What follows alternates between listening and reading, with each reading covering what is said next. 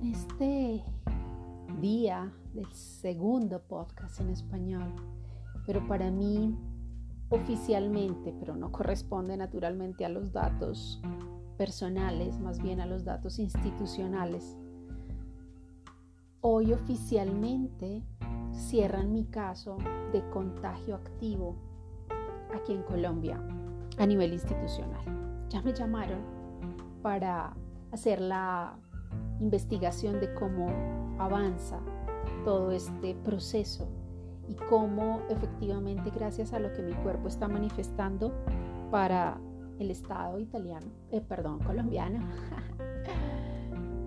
ya está cerrado el caso y ya oficialmente estoy es en una fase de cuidado del post contagio.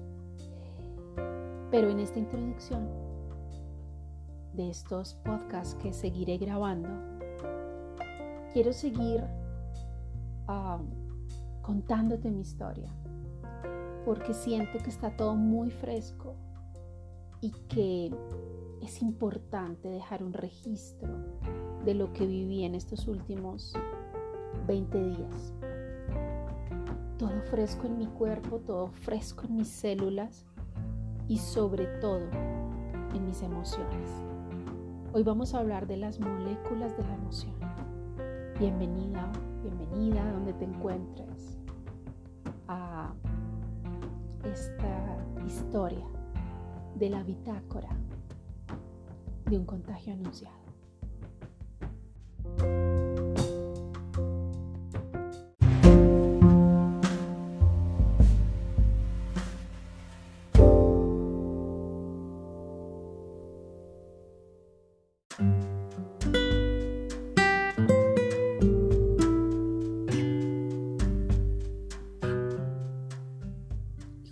Semana, mientras hacía los controles médicos de este posoperatorio, de las heridas que se están cerrando muy lentamente, pero gracias a Dios, con, con excelentes resultados. El cirujano me preguntó, ¿tú tienes claro cuándo te contagiaste? Y escuchando obviamente sus opiniones, él decía, por los tiempos, yo siento que no te contagiaste en la cirugía, en la clínica.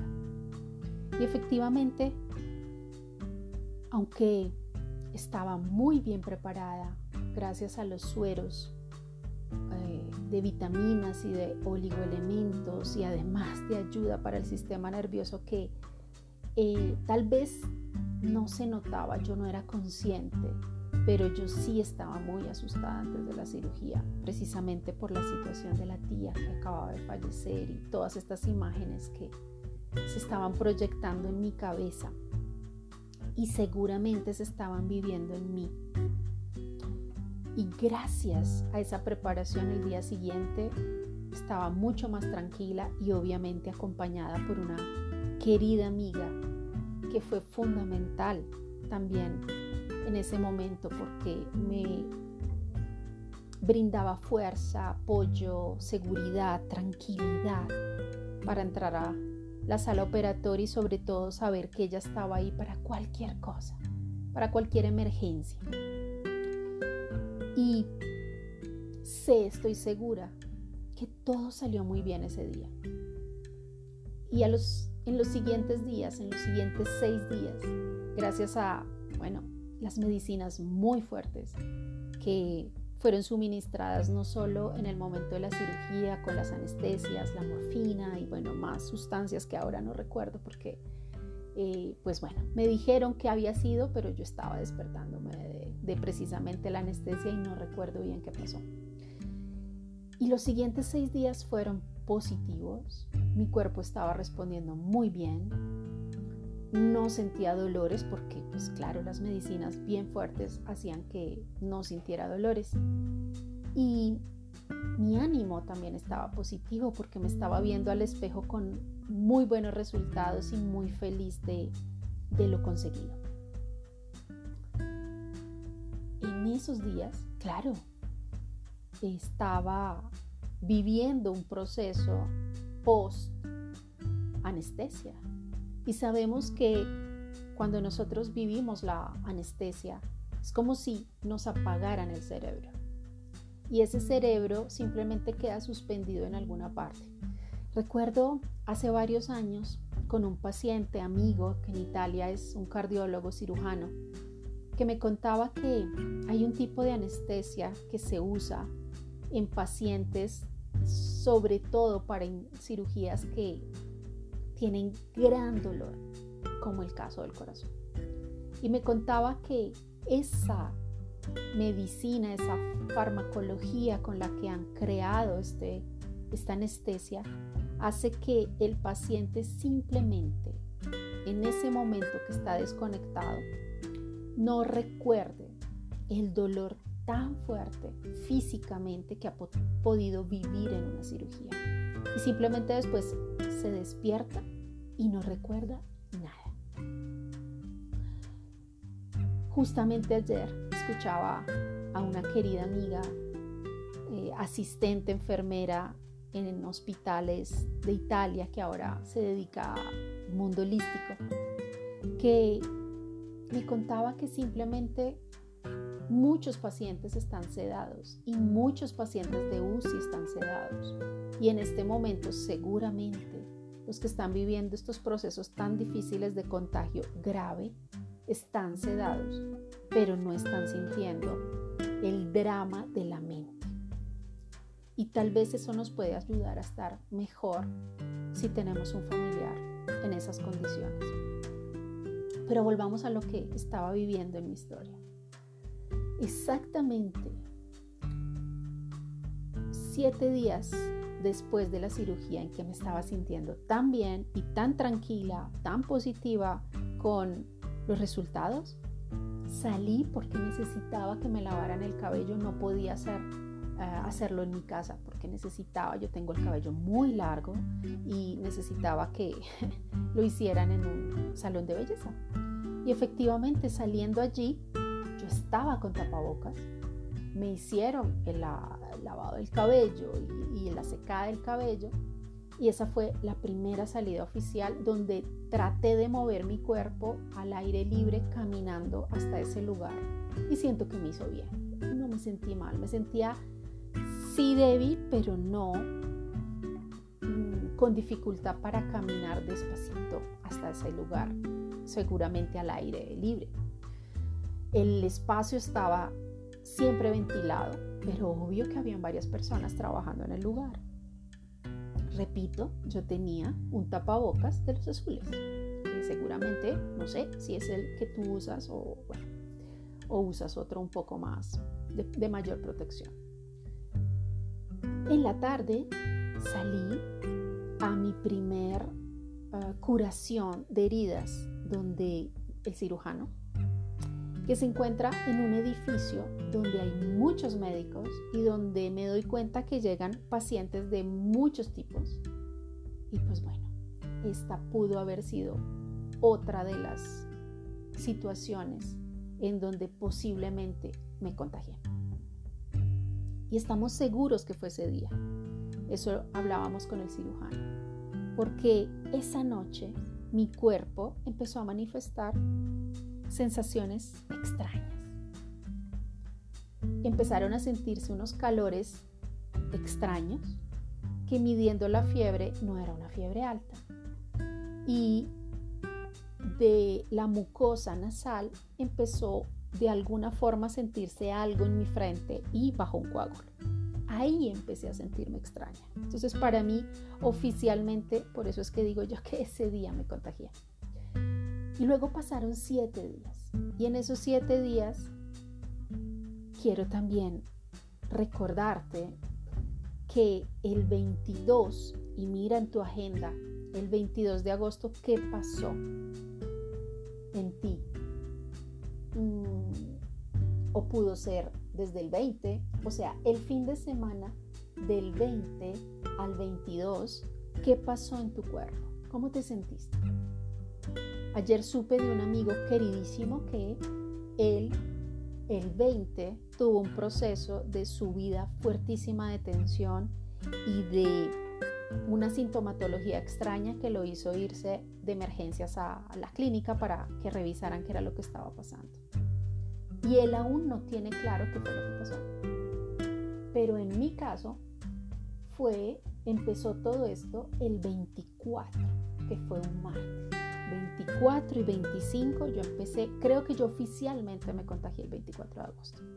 Pero ¿por qué te estoy contando esto? Porque el 24 y el 25 hubo un movimiento energético muy fuerte en nuestro planeta y no sé si en el cosmos. Y lo he verificado con la resonancia Schumann y con muchos canalizadores que empezaron a transmitir información importante. Pero yo en esos días estaba sintiendo un calor extraño en mi pecho que no sabía si era consecuencia de la cirugía y en las manos. Pero midiendo la temperatura, no superaba los 36, 4, 36, 7 y eso no es fiebre. Sin embargo, yo estaba sintiendo todos estos síntomas. Esto lo puedes leer en, en el blog uh, donde cuento precisamente esta purificación energética de esta semana. Y para mí, hasta ese momento, mi cuerpo estaba viviendo la purificación energética sobre la tierra, como me sucede siempre, como gatekeeper y como este portal en el cuerpo que recibe tanta información y tanta transformación cuando hay tempestades solares o cuando hay descarga de plasma y bueno, eso lo puedes verificar investigando en las resonancias y en los cuadros de resonancia Schumann. Y el sábado, o sea, de ese martes al sábado, empecé a debilitarme aún más. Y ahí ya sentía cansancio, ya sentía todos los síntomas de una gripa fuerte. Igual seguía midiendo la fiebre y no superaba los 37. Pero algo en mí estaba cambiando. Igual cuando el cirujano me volvió a ver el viernes y volvió a recibir, a revisar heridas, dijo, estás bien, porque él estaba preocupado por estos calores extraños que pudieran ser consecuencia de una herida o que estuviera cerrando mal o de una infección. Y él se tranquilizó viéndome el viernes, diciéndome, está muy bien, no hay ninguna emergencia de herida, hizo la curación y me dice, yo te sugeriría que hicieras una prueba COVID. Igual, otras amigas que ya lo vivieron y que viven, que trabajan en el sector de la salud, también me dijeron, yo te sugiero que te hagas una prueba COVID. Y una parte de mí estaba haciendo resistencia a eso. Y eso es a lo que yo llamo el autosabotaje. Cuando no queremos aceptar que es necesario hacer algo. Cuando no queremos aceptar que la evidencia es más fuerte que lo que la mente nos está o que está percibiendo nos está engañando. Es lo que generalmente pueden llamar como, bueno, este autosabotaje, que lo tenemos todos los seres humanos, humanos, pero del cual me gustaría hablar en este momento porque aunque aparentemente mi cuerpo estaba respondiendo bien a la cirugía, naturalmente toda la parte farmacológica que estaba moviéndose y químicamente en mi cuerpo, de acuerdo a pues, lo que me suministraron en la cirugía, impedían que yo percibiera lo que en realidad estaba ya en el fondo, en mi inconsciente, en ebullición en italiano se llama lo que vole, vole en pentola, o sea, el agua que hierve en la olla. Y eso generalmente nosotros no lo percibimos o porque la mente está en altísimos niveles de estrés y esa adrenalina nos mantiene el cerebro químicamente activo y pues no podemos percibir el resto del cuerpo y sobre todo el cuerpo emocional y físico o porque por procesos de químicos y farmacología en nuestros cuerpos, pues efectivamente estamos como anestesiados. Incluso días después se dice que la anestesia dura en circulación seis meses aproximadamente en el cuerpo. Así que yo creo, y lo digo de una forma divertida y simpática, creo que estaba drogada todavía hasta ese momento. O sea que no lograba percibir mis emociones. Pero internamente, desde que la tía se enfermó, de todas maneras estaban despertando memorias muy fuertes en mí. Y esto es lo que se llaman las emociones del pasado. Son todas memorias y circuitos cerebrales que nosotros tenemos en nuestro cerebro, que están ahí almacenados y que contienen información del pasado, pero que generalmente es una información traumática, información de dolor, información de impacto. Eso se queda registrado en nuestras, en nuestras mentes como una imagen de pantalla. Cuando en el celular tomamos la imagen de la pantalla que, que queremos enviarle a alguien, bueno, exactamente así queda en nuestro cerebro. Pero no solo queda la imagen de lo, del episodio, del trauma, de la violencia, del impacto, de la angustia, sino que quedan registrados los personajes que vivieron esa experiencia con nosotros, o el agresor, o si nosotros lo fuimos. Queda registrada toda la escena y los diálogos. O sea que más que un screenshot, eh, queda la imagen vivida, queda la escena de una película, ese ese, pequeña, ese pequeño momento, segundos o minutos si fueron, quedan registradas en nuestro cerebro, no solo como una captura de pantalla, sino que quedan imprimidos en la memoria. Y allí, este es el punto al que quisiera invitarte a reflexionar en este momento y en los próximos tiempos. Porque es que allí es donde esa memoria tiene un altísimo contenido de carga emocional. Así que en el futuro continuaremos recordando este evento de la misma forma. Y la imagen, en mi caso, es la imagen de no poder respirar, que no sé si se quedó de esos días de pequeña de asma y de dificultad respiratoria, no lo tengo claro, o si viene de las vidas pasadas en donde efectivamente no pude respirar o ahogada o de otras formas. Ya, yo lo tengo claro en mi historia, pero no es el momento ni el lugar para hablar de ello. Y esas imágenes que están en esa memoria o que pueden estar en mi memoria actual de este cuerpo físico o que pueden estar en la memoria de mi DNA, pues se activan siempre que está sucediendo un evento parecido cerca de mí, que me hace despertar esa información en el cerebro. Y justo en ese momento se empiezan a liberar exactamente los mismos bioquímicos que se liberaron cuando viví ese evento, cuando viví ese trauma.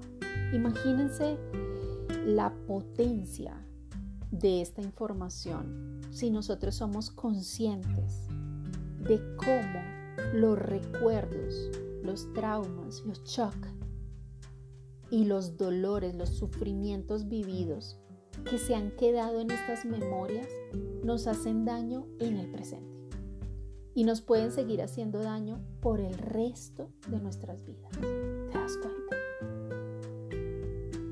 Yo espero que esta información te ayude, como estoy haciéndolo yo en este momento que estoy viviendo un efectivo y lo quiero hacer consciente, detox de mi mente y de mis emociones, de dolor y de angustia.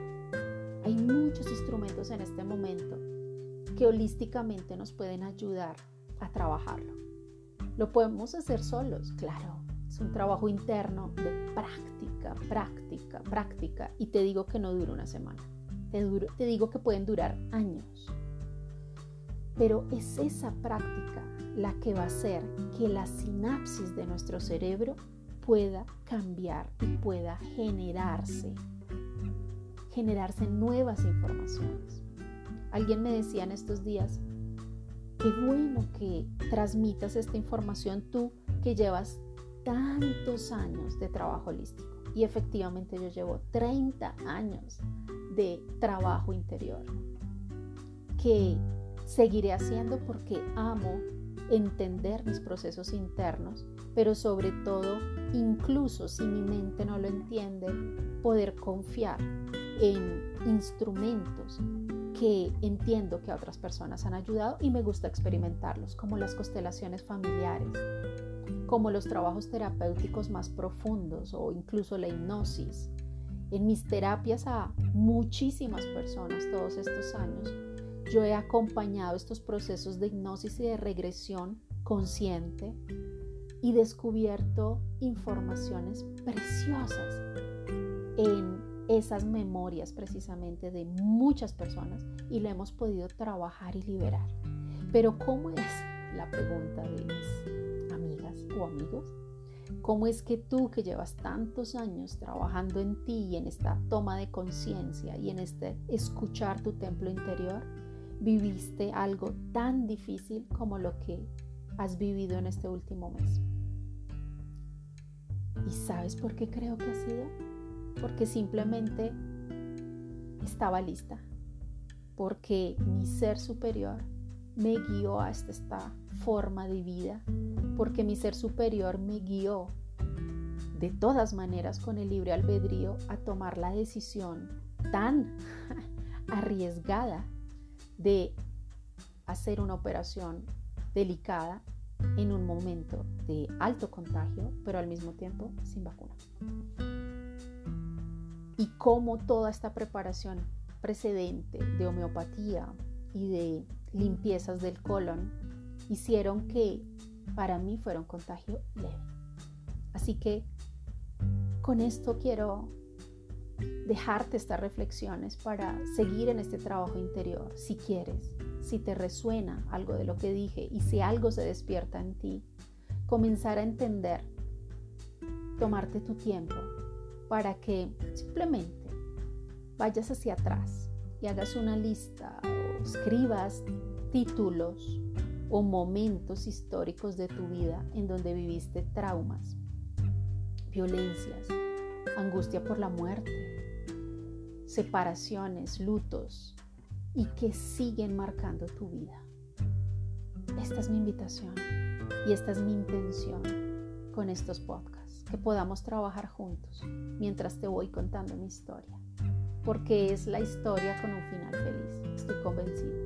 Pero quiero compartirlo contigo para que lo vivamos juntos y para que si conoces a alguien que está viviendo un momento de grande dificultad, este podcast y escucharme pueda ser de inspiración, de esperanza y sobre todo